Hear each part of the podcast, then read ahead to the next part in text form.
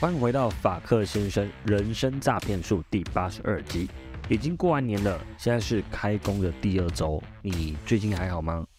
我最近一直在学习新的东西，所以导致于时间管理没有做好，因此迟迟没有上来录音，导致更新慢了一集。不过我相信会越来越好，越来越步上轨道的。那现在已经开工两周了，你觉得幸福吗？还是你的白眼已经翻到后脑勺了？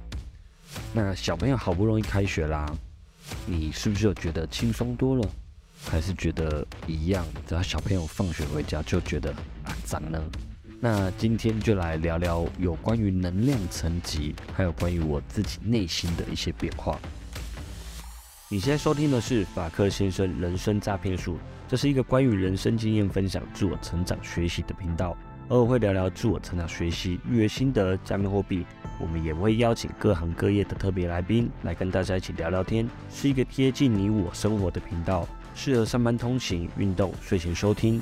听完觉得对你有帮助，记得按下订阅，才不会错过哦。我们节目开始，大家好，我是法克先生，现在是二零二三年二月十号晚上九点，新年过完有点久，现在在更新。那讲讲过年期间吧。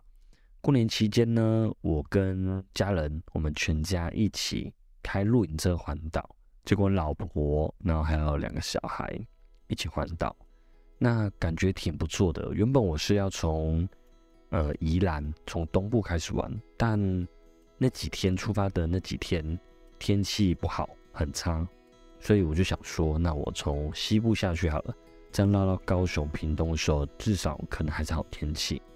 其实这个环岛的计划呢，是在去年七月份，我女儿生日的时候，本来就已经规划好要去环岛的行程啊、房间啊，全部都已经规划好了。但就在出发当天的早上呢，发现我女儿发烧确诊，所以全部的饭店又退订。后来病毒也传染给我老婆。所以我整个被折腾的不太好受，因此取消了环岛，我女儿就感到很失望。但是我也答应她，只要我们都恢复健康了，我就会带她去环岛。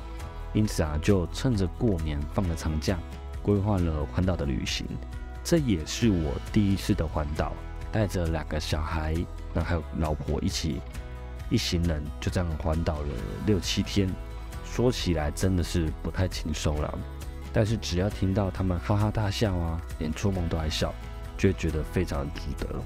那今天这一集节目，我主要想要跟大家分享一下我对育儿的想法。也许你现在有小孩，或者是你身边的亲人有小孩，然后你也会跟小孩子相处到，你都可以听听看今天的内容。在你跟小孩相处的时候，可能都会很有帮助。先前呢，我们在第六十二集量子领导的时候，有介绍过能量层级。这个是霍金他发明了一个表，就是能量层级表。这个表呢，我自己感觉它跟情绪是有点关联的。你可以上网搜寻霍金能量层级表，第一个就是了。那我建议你可以静下心来观察一下。自己大概是落在什么样子的能量层级？在上班面对客户、同事是什么样子的心情呢？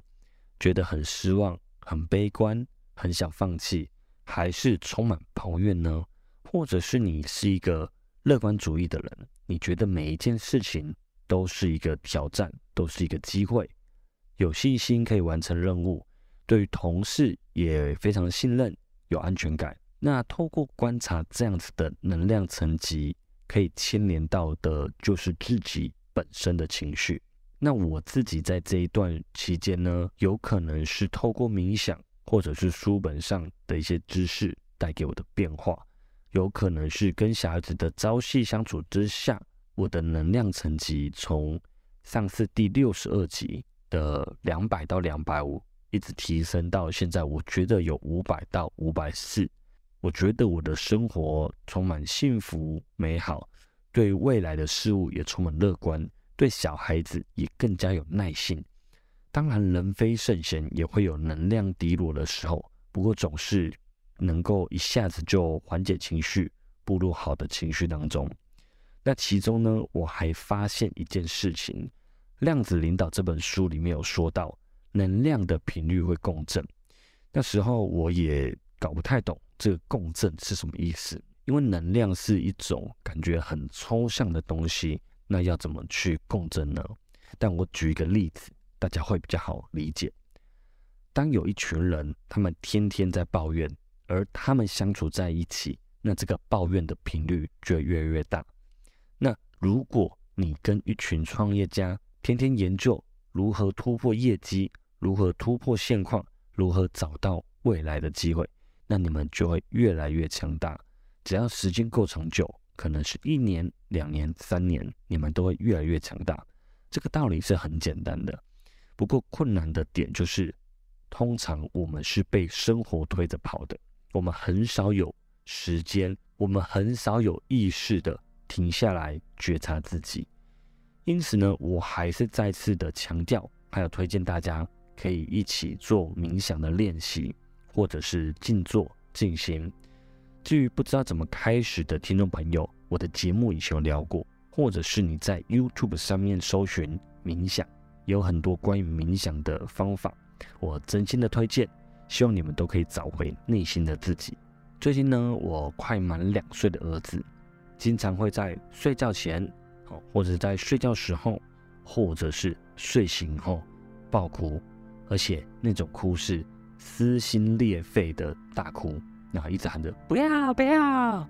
然后最辛苦的呢，当然是我老婆，但是在我自己单独面对我儿子的时候，也必须要接受这种爆炸式的轰炸。那以往的我呢，总是耐不住性子。耐心缺缺，哄个几分钟我就受不了了，我就会觉得被搞到很不爽。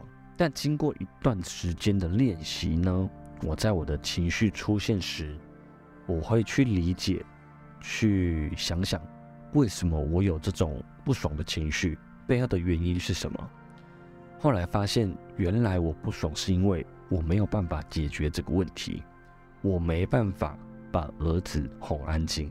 我没办法让他闭嘴，所以我就会想对他生气，但事实上并不能解决问题。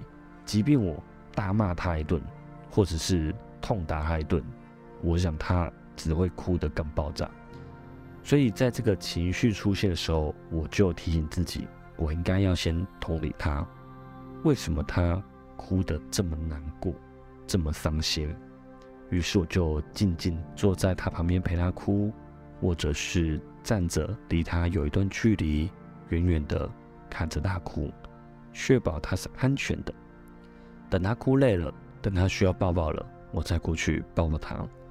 在经过这样子的练习，我发现我渐渐可以同理儿子的心情了，因为他是小小孩，他有想法，却没办法用言语明确的表达出来，所以他非常的慌张。他睡醒的时候。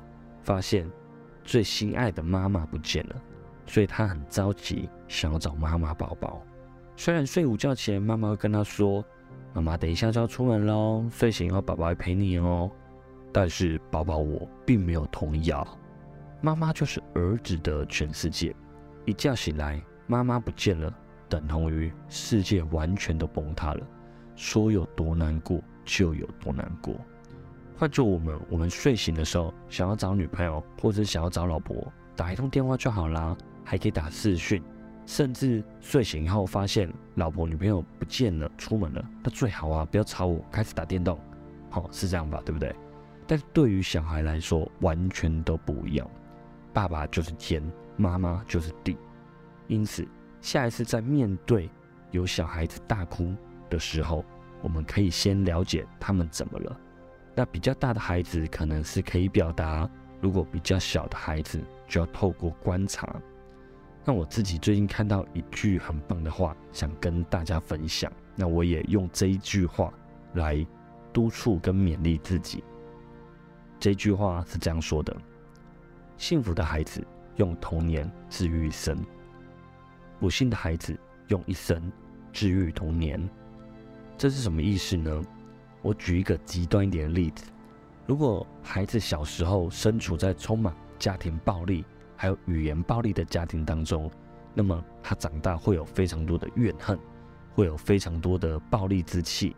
他可能在成长过程中充满着叛逆期，他也很可能不知道为什么他的脾气跟个性好像特别火爆。他觉得他是天生的，因为他根本就不自知。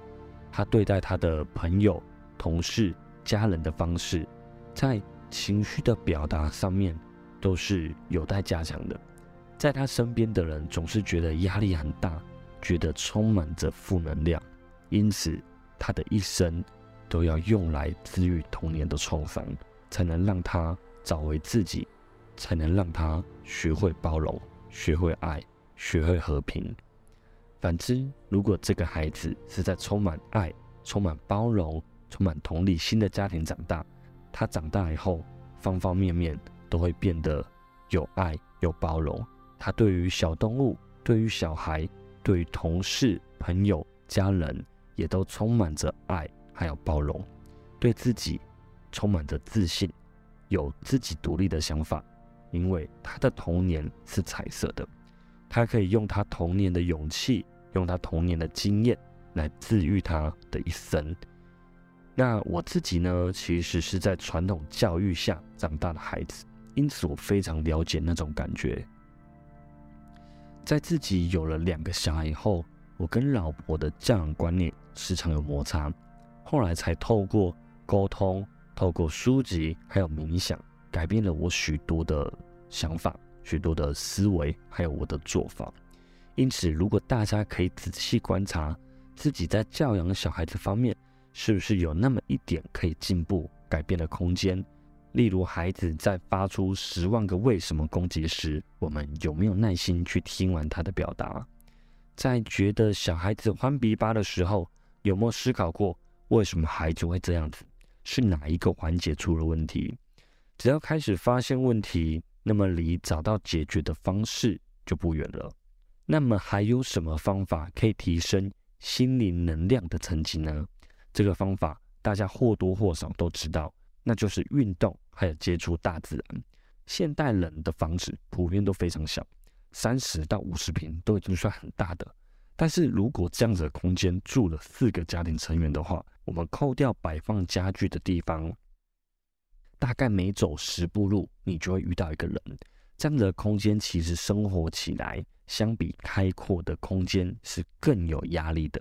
虽然我们表面上好像感觉不出来，但是如果你有在开阔的地方生活过，或者是你住的是八十到一百平的高楼层房子，那么你就会明显的感受到什么是开阔感的房子。那么没有大房子没有关系，我们可以利用周末，尽可能趁着好天气，带小孩子出去走走，接触开阔的大自然。因为大自然里面还可以听到虫鸣鸟叫声，而不是都市里面的那种喇叭声啊、杂音噪音。透过这样子的方式接触大自然，我们就会达到降低压力的效果。至于运动呢，这个是我最大的罩门。运动也可以很好的去降低生活上的压力，但我从小就不爱运动，那擅长的运动就是游泳。不过游泳对我来说是非常花费时间的，去趟游泳池回来可能都要花我三个小时，所以我就很少去。如果你有不错的运动习惯，也欢迎你跟我分享，或者是你要揪我去运动也可以。